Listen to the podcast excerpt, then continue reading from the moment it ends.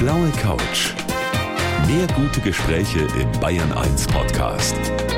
Und hier ist Gabi Fischer. Ja, und wenn ich jetzt sage, wer früher stirbt, ist länger tot, dann weiß natürlich jeder, der jetzt zuhört, wer bei mir hier auf der blauen Couch sitzt. Herzlich willkommen, Markus H. Rosenmüller. Ja, herzlichen Dank für die Einladung. Grüß Gott. Grüß Gott.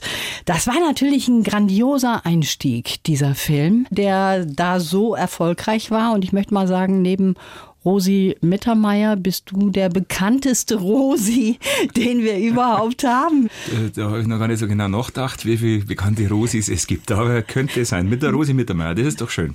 Ist das eigentlich so in Ordnung, wenn man nach so vielen Jahren immer wieder dann doch auf den ersten Erfolg angesprochen wird? Oder sagst du mittlerweile, boah, nee, also dazu möchte ich gar nichts mehr sagen? Also ich muss schon sagen, der Film hat mir wirklich Türen geöffnet und ich bin ihm immer dankbar. Also an allen, die da mitgemacht haben, so mein, mein, vor allem meinem Co-Autor, Christian Lerch und aber der Roxy-Film und damals am BR. Also das war für mich natürlich und für uns alle grandios, dass das so gelaufen ist und dadurch haben wir andere Filme machen dürfen. Also deswegen, dem bin ich immer dankbar und da können wir immer wieder gern drüber reden. ja, wunderbar. Du hast ja seither so viele erfolgreiche Filme gemacht und jetzt steht wieder was an und darüber wollen wir auch sprechen, über dein neuestes Werk. Kommt ja diese Woche auch in die Kinos und ich freue mich sehr, dass du da bist heute. Ich mich auch.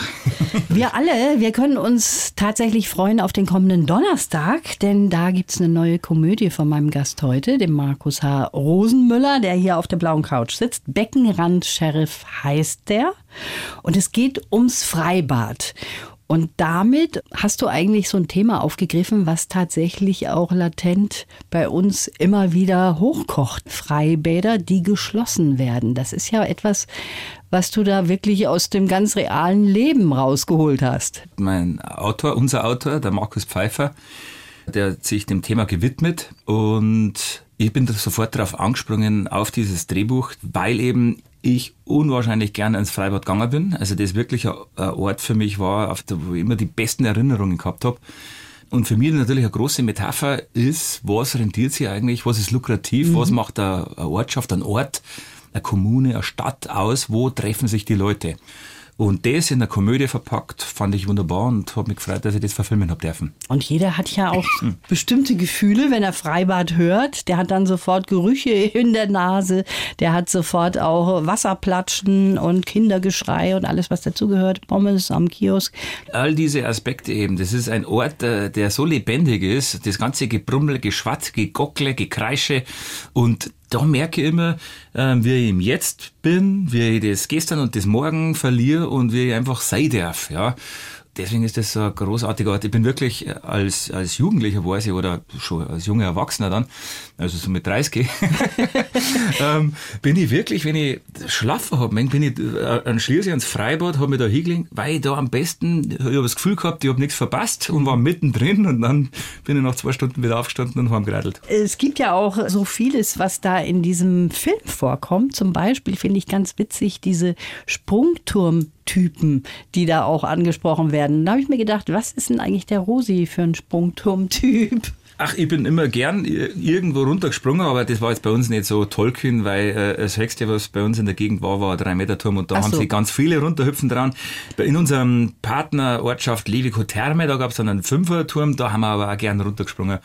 Zu höheren Ehren bin ich nicht gekommen und konnte deswegen auch nicht sagen, ob ich mich traut hätte oder ob, man, ob ich wieder runtergeklettert. Ja, genau, ob ich wieder runtergeklettert wäre. Das ist ja das Schlimmste eigentlich. Ja. Ne? Vor all den Leuten, die da im Freibad sind, muss man dann wieder runtersteigen. Das ist ja eine Schande ja. eigentlich. Aber es ist so banal, wie sich's anhört, so ein Sprungturm. Es ist doch, man kann sich dann als Kind daran erinnern, wann man das erste Mal wie hoch, ja, vom Einser als, als Sechsjähriger oder was, und, und dann vom Dreier, dann, wenn du da als Zehnjähriger runtergesprungen bist, das sind Erlebnisse. Also, ja. das, das sind so, ja, Sachen, die man palt. Das stimmt. Du hast ganz wunderbare Schauspieler wieder zusammenbekommen für diesen Film. Gisela Schneeberger ist dabei, eine fantastische Bürgermeisterin, der Sebastian Wetzel, bisschen unsympathisch in dieser Rolle, ausnahmsweise mal. Dann natürlich der Milan Peschel, ganz klar, in der Hauptrolle, Johanna Wokalek. Also eine tolle Riege. Nicht zu vergessen auch der Azubi aus Nigeria, der ja auch eine sehr wichtige Rolle spielt.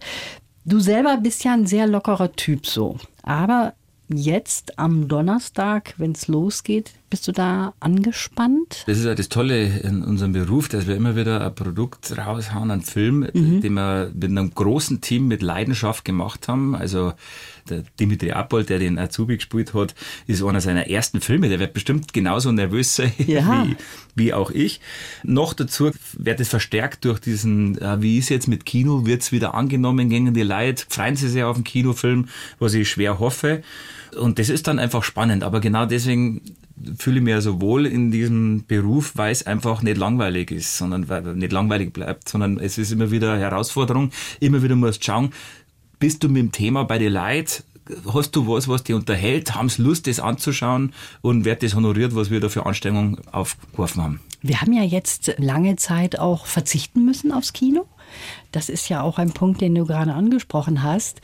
Wie wird das jetzt wieder angenommen? Gehen die Leute auch wieder ins Kino? Also das heißt, es ist gar kein Gradmesser so direkt für deinen Film, sondern man muss auch sagen, Mensch, wir müssen wieder anlaufen mit solchen öffentlichen Sachen. Da sind wir gar nicht mehr so dran gewöhnt. Tatsächlich, aber das ist schon was. Ich bin leidenschaftlicher Kinofilmmacher. Also ich finde es wirklich eine Ehre, wenn Leute sich aufmachen, nicht auf dem, auf dem Kanapee, ich hocke auch manchmal gerne auf dem Kanapee mhm. und schaue da was, aber ich finde es dann trotzdem toll, wenn, wenn man sich aufmacht, wenn man zum Ort fährt, in ein Kino und da mit anderen einen Film anschaut und die Emotionen teilt, weil es ist ganz anders, ob man halt miteinander wohnt oder wie jetzt hier in der Komödie hoffentlich nicht so viel Worte, mhm. sondern einfach herzhaft lacht, weil das ist ansteckend und das ist auch durchaus was Wohltuendes, wenn man eben miteinander lacht. Ja. Es ist so ein Gemeinschaftserlebnis und ein ganz anderes Schauen. Das ist die Genesung von der Corona-Zeit. Also so wenn, man, wenn man genesen werden möchte, dann geht man bitte gefälligst ins Kino. und zwar in den Film. In den Background Sheriff. Aber du nimmst natürlich auch Kritik sehr ernst. Ne? Die kann dich auch über längere Zeit beschäftigen, wenn du da auch mal Kritik bekommst. Also Kritiken selber ließ ich nicht mehr. Und Nein. aber die Leute, die nah an mir sind, die kritisieren mich und dürfen mich auch kritisieren und mit denen reden wir. Und es ist nicht so, dass ich nicht selber sage, ah, da haben wir das und das vorgehabt, hat nicht ganz so hingehabt und da schauen wir, die Szene ist fast besser geworden. Äh, an was hat's gelegen? Man muss immer analysieren. Mhm. Das ist auch was in dem Beruf. Man ist ein ewiger Schüler. Also ich sage nicht, boah, ich bin jetzt schon so, ich weiß jetzt schon alles, überhaupt nicht der Fall, sondern es ist immer wieder Herausforderung.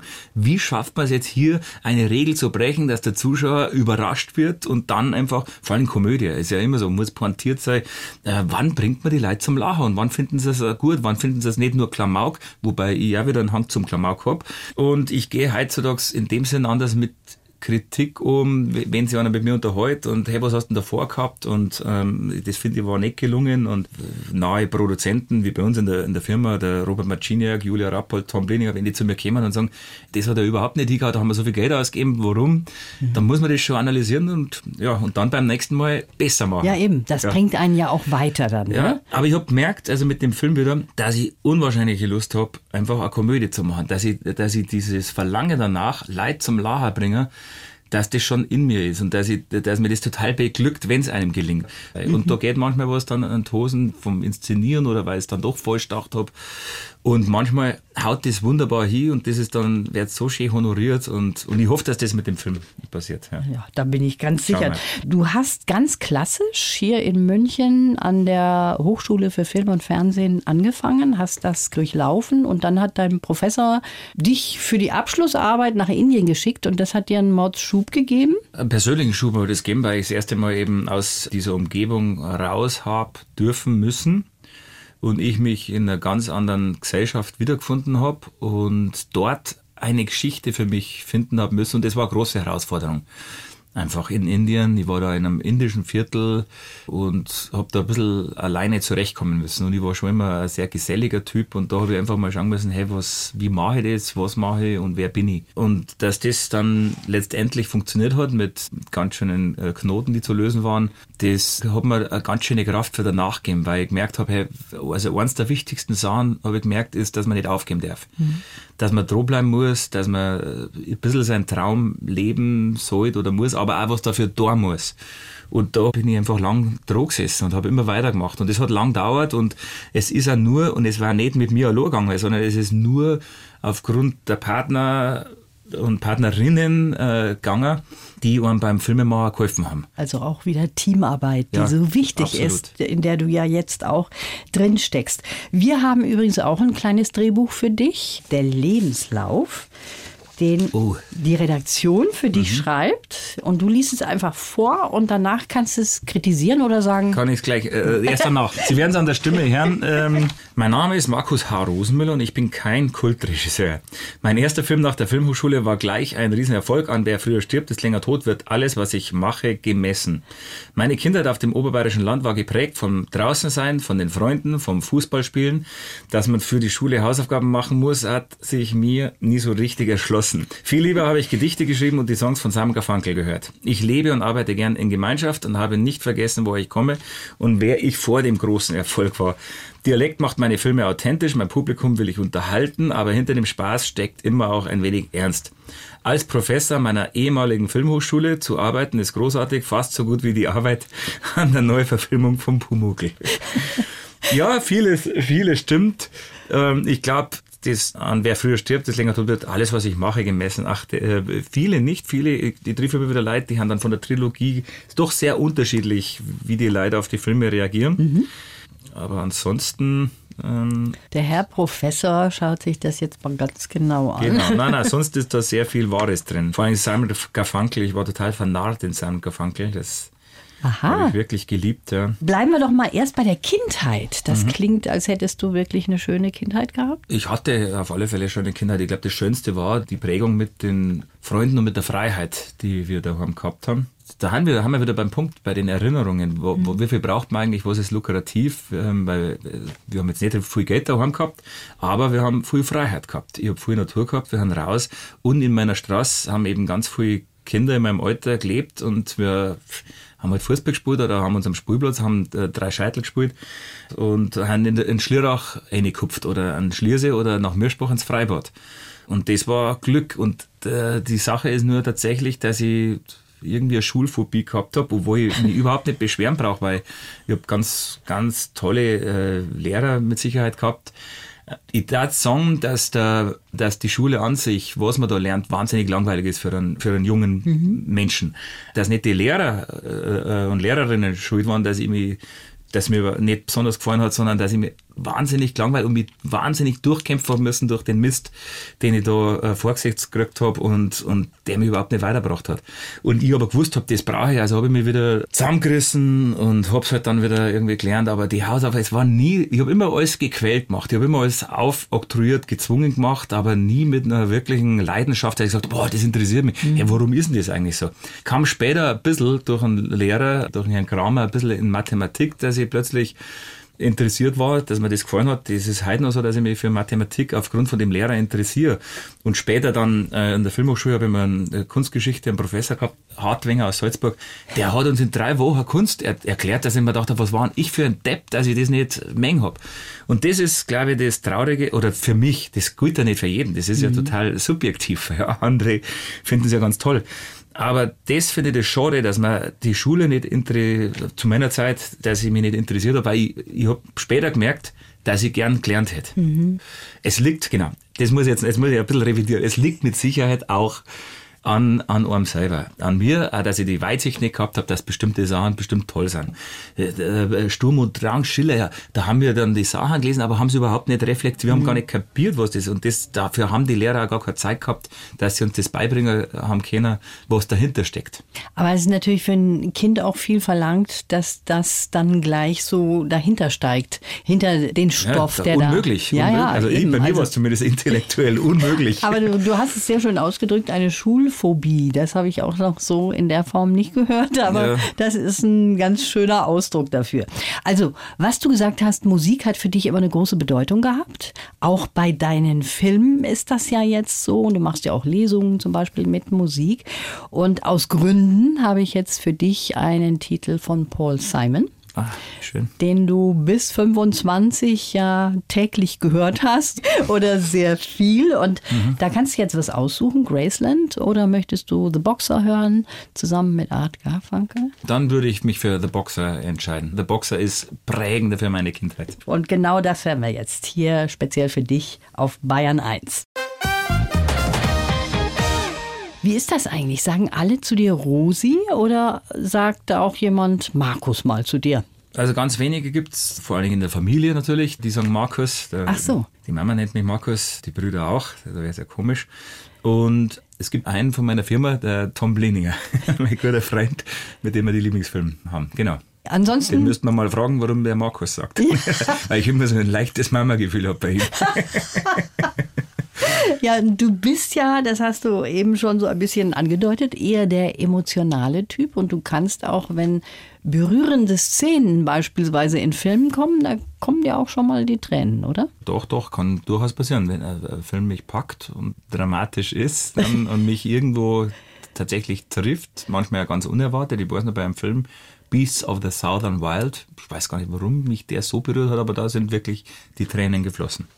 Das finde ich sehr sympathisch, wenn das ein Mann auch sagt, weil die meisten, die verbieten sich ja sowas. Ich habe es mir auch verboten, Ach so. ich habe hab mir nicht zugehört. okay, ja, du machst so vieles. Jetzt muss ich mal die lange Liste anschauen von meinem Gast, was der so alles macht. Der Markus H. Rosenmöller, der ist nicht nur Drehbuchautor, er ist zum Beispiel auch Professor an der Hochschule für Film und Fernsehen hier in München.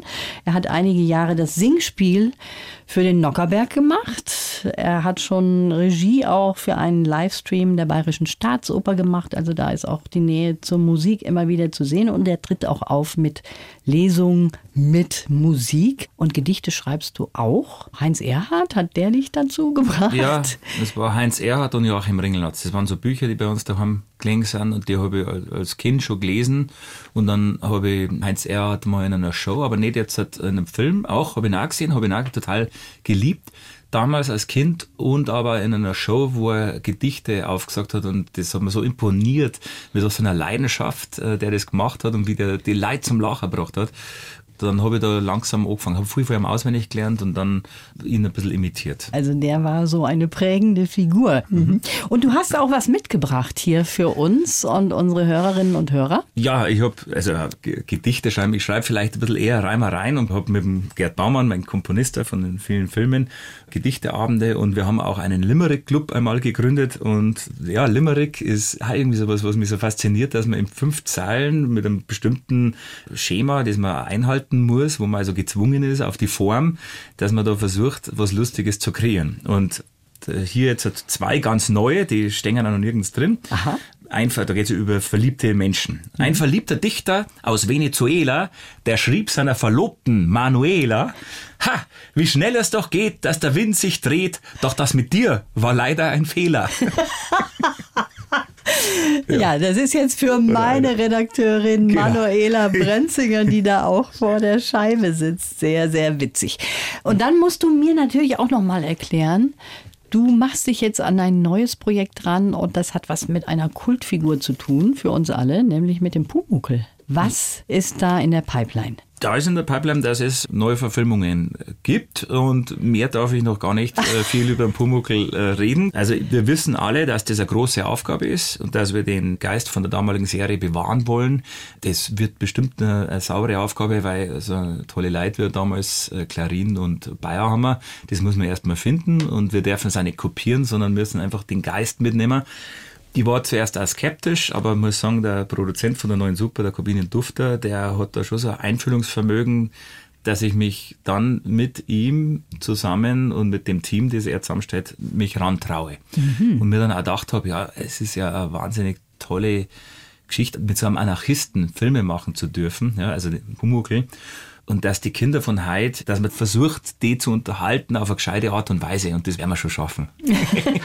Braucht man jetzt auch nicht nur Angst haben. Vor allen Dingen, das ist ja nun wirklich eine Kultfigur und vielleicht, wenn man einen ganz anderen Dreh hat und sich so lösen kann von dem, woran wir vielleicht alle innerlich hängen, ja. dann ist das... Oder vielleicht das Gefühl wieder aufkommen lassen. Das, war, so. das war natürlich auch toll. Ja. Also wir werden daran arbeiten und arbeiten sehr. Wir sind sehr, sehr gespannt darauf. Du hast ja immer mehrere Projekte am Laufen. Ich habe gehört, im Moment so sieben bis acht. Ja, das ist richtig, aber bei denen bleibt jetzt auch, das sind alles Projekte, manche haben hängen geblieben, an die ich glaube, die aber noch nicht finanziert sind, aber das ist jetzt eigentlich so mein Plan, dass ich jetzt einmal diese sieben, acht Projekte egal wie es zeitlich ist, abarbeite und da dran bleibe und eigentlich jetzt einmal kein Neues dazukommen lasse, sondern diese Geschichten, sobald eins abgearbeitet, als nächste anpacke und mal parallel immer wieder an einem dieser Projekte arbeite, aber das jetzt halt einmal vorhabe, die alle abzuarbeiten.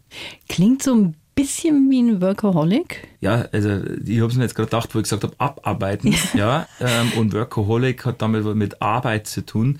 Das muss schon klar sein, dass das äh, Leidenschaft ist, dass mir die Geschichten gefallen, dass ich da auch einen Spaß drauf habe muss schon gestehen, weil ich an vielen Sachen Spaß habe und manchmal merke, dass eben bestimmte Sachen, Hobbys, ein bisschen auf der Strecke bleiben, Familie, hätte ich viel mehr Lust, mit denen zu reisen. Und dass ich da auch aufpassen muss, dass ich nicht nur äh, Filme mache oder Theater oder was weiß ich, mhm. sondern dass ich einfach die anderen Sachen auch mache, die ja immer wieder, wenn man mal einen Kopf abschaltet und einfach was anderes macht, dann auch wieder der Kopf sich aufräumen kann und für die Projekte wieder konkreter arbeiten kann. Ein bisschen Platz schaffen dann ja, ja, auch das für stimmt Neues, schon, weil man muss einmal raus aus dem Karussell und von draußen beobachten, hey, ist das eigentlich gerade noch gut, was du machst oder ist das schon Wiederholung von dir selber und so weiter, dass man einfach ein bisschen ja, hin und wieder bemerkt, wo muss man nochmal ein bisschen mehr Überraschendes reinbringen oder was Neues und sowas und nicht wiederholt. Du hast gerade von deiner Familie gesprochen, die natürlich auch Zeit haben möchte von dir, ist ja vollkommen klar. Aber generell bist du jemand, der die Familie ganz gerne unterm Deckel hält und sagt, hat eigentlich nichts in der Öffentlichkeit zu suchen, was ich auch in Ordnung finde. Mich überrascht nur, dass dir das auch gelingt. Aber ich weiß gar nicht, von welcher Familie Sie gerade sprechen. Okay, also dann haben wir das auch abgehakt. Rosi, wir stehen jetzt so kurz vor einer wichtigen Wahl hier in Deutschland. Du selber hast ja auch schon mal Erfahrungen als Politiker gesammelt und darüber möchte ich gleich noch mit dir sprechen, hier auf der blauen Couch von Bayern 1. Nicht über die Familie. Übrigens, das H in deinem Namen, ist das ein Heinrich oder ist das Hausham? Äh, sowohl als auch. Es ist nur nicht so, dass es mein äh, Taufname war, also, aber von meinem Onkel Heini war das die erste Idee. Also ich habe mich mit dem anderen Markus Rosenmüller ein Namensvetter, der ebenso Regisseur ist, mal zusammengerufen. Und dann haben wir gesagt, wir Initialen rein. Und dann habe ich an meinen Onkel Heini auch gedacht.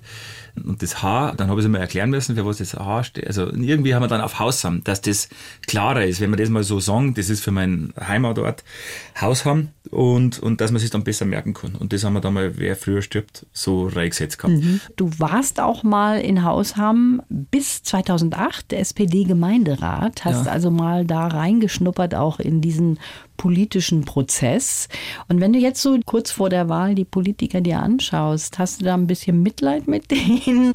Wie ist da so deine Meinung dazu? Also Mitleid habe ich grundsätzlich mit ihnen manchmal, wenn man sieht, wie schlecht der Stand ist. Ja. Also das, dass ich da im Gemeinderat war, war für mich schon so eine Lehre zu merken, wie toll das demokratische System bei uns eigentlich ist und dass man mhm. sich einbringen kann und dass das eigentlich nur, auch da haben wir wieder bei der Schule, ja, dieses politische System und was die Werte sind, dass man das in der Schule vielleicht einmal gelehrt kriegen sollte, ja. damit man das versteht überhaupt. Ja. Und ich habe damals durch den Klaus Bartel, da haben wir nach Berlin gefahren mit der jungen SPD und haben da am Bundestag ein bisschen Leid kennengelernt und auch mitgekriegt, dass grundsätzlich das Miteinander in den verschiedenen Parteien eigentlich sehr groß ist und dass diese vor sehr großen Aufgaben stehen und auch immer wieder miteinander einfach Lösungen suchen. Genauso war es bei uns damals im Gemeinderat, ja. Und das hat mir einfach imponiert. Und dass man sie einbringen kann. Das fand ich auch, dass man selber aktiv werden kann und dass das eigentlich ein gutes System ist. Das muss man unbedingt unterstreichen, weil gerade im Moment ja auch viele drauf schimpfen auf unsere Demokratie, die anscheinend gar keine Demokratie mehr ist, weil man von oben einfach was aufdiktiert bekommt, gerade jetzt nach Corona. Da sind doch viele, die auf die Straße gehen und sagen, wir leben hier in keiner Demokratie. Ne? Ja, gehört auch zu einer Demokratie, dass man seinen mhm. Unmut und seinen Zweifel äußern darf und dass man, ich glaube, äh, jetzt kommen wir wieder zum Beckner Sheriff, das ist immer das, das Theoretisieren und sich nicht mehr begegnen. Ich finde den Austausch so wichtig. Ja, weil die Ängste sind da und manchmal auch berechtigt. Aber Aufklärung, miteinander reden, sich weiterhin an einem Tisch oder in einem Freibad mhm. treffen, auf dem Fußballplatz, in einem Kino und mit den Leuten, dass die Kontakt haben und dass sie sich nicht abspalten und plötzlich kein Gespräch mehr zwischen den Leuten stattfindet. Dann bleiben plötzlich, äh, fast wie in Amerika, wo ganz klar gespaltene Gruppen übrig bleiben, die nicht mehr miteinander kommunizieren. Und das ist eigentlich das Blöde. Ja. Ich verstehe zu fast allen wichtigen Aspekten, die uns heute beschäftigen, kann ich immer die Lager verstehe, dass die Ängste da sind und sowas. Aber ich glaube, man muss halt anders damit umgehen und müsste halt mehr miteinander wieder reden und nicht immer gleich so hochschaukeln, oh, mit dem unterhalten wir jetzt gar nicht. Mhm. Was der da gesagt hat, das geht gar nicht, sondern irgendwie versuchen, da wieder ein bisschen runterzukommen und sagen, hey, vor was haben wir Angst, wo haben die Probleme und wie können wir sie miteinander lösen? Das ist das Wichtige. Ja, das ist ein wichtiger Schritt, um diese Spaltung auch mal zu stoppen, die sich genau, da andeutet man bei uns. Immer, ne? Man kann das immer weiter treiben und immer höher und zum Schluss man muss eigentlich die Sachen finden, wo man sie wieder annähern kann ja. und nicht, wo man immer weiter auseinander geht. Hättest vielleicht doch bei der Politik auch bleiben sollen. Das hört sich ganz gut an. Jetzt kommen wir noch mal zurück auf deinen Beckenrand, Sheriff. Dem Film vorausgestellt wird ja ein Zitat von Tucholsky. Mhm. Freundschaft das ist wie Heimat. Ist das der Kern, den man da auch erkennen kann in dem Film? Das sollte er sein. Das ist unsere Hoffnung, weil sich begegnen und deswegen bin ich also ein Fan von solchen Begegnungsstätten, bin ich ein Fan von Vereinen, auch in der Arbeit, so wie der Milan Peschel, der dann plötzlich den Azubi kriegt und plötzlich ist das anders. Auf einmal ist man ein Team. Mhm. Ja, und äh, eine Wasserballmannschaft ist dann plötzlich ein Team, da ist es egal. Und so wird man integriert und egal wer, ob es ein Berliner ist oder ein Nigerianer oder egal woher das er kommt, so wird das geschaffen, indem dass man sich begegnet. Und weil dieser Begriff Heimat einfach so unglaublich viel hergenommen wird gerade und man muss immer aufpassen, dass man eben nicht zu viel hernimmt, weil das ist fast zur Berechtigung, die Heimat, dass man andere ausschließt und es darf das aber nicht sein. Und deswegen finde ich das vom Kurt Tucholsky, Freundschaft, das ist wie Heimat, das finde ich eigentlich, das ist die Essenz unseres Seins, weil erst dann, wenn man merkt, dass man mit andere und für was, wenn man da eine Verbindung hat und eine Freundschaft und eine Solidarität verspürt, dass man sich dann einsetzen mag und kann. Jetzt, jetzt ein bisschen zu gefühlsduselig, aber ich finde den, den Satz sehr gut. Finde ich auch und der ist auch ein ja. schönes Schlusswort. Wir sind jetzt leider schon am Schluss angekommen. Das war toll, dass du da warst und ich wünsche dir toi toi toi für deinen Beckenrand, Sheriff. Herzlichen Dank für die Einladung. Blaue Couch. Der Bayern 1 Talk als Podcast. Natürlich auch im Radio. Montag bis Donnerstag ab 19 Uhr.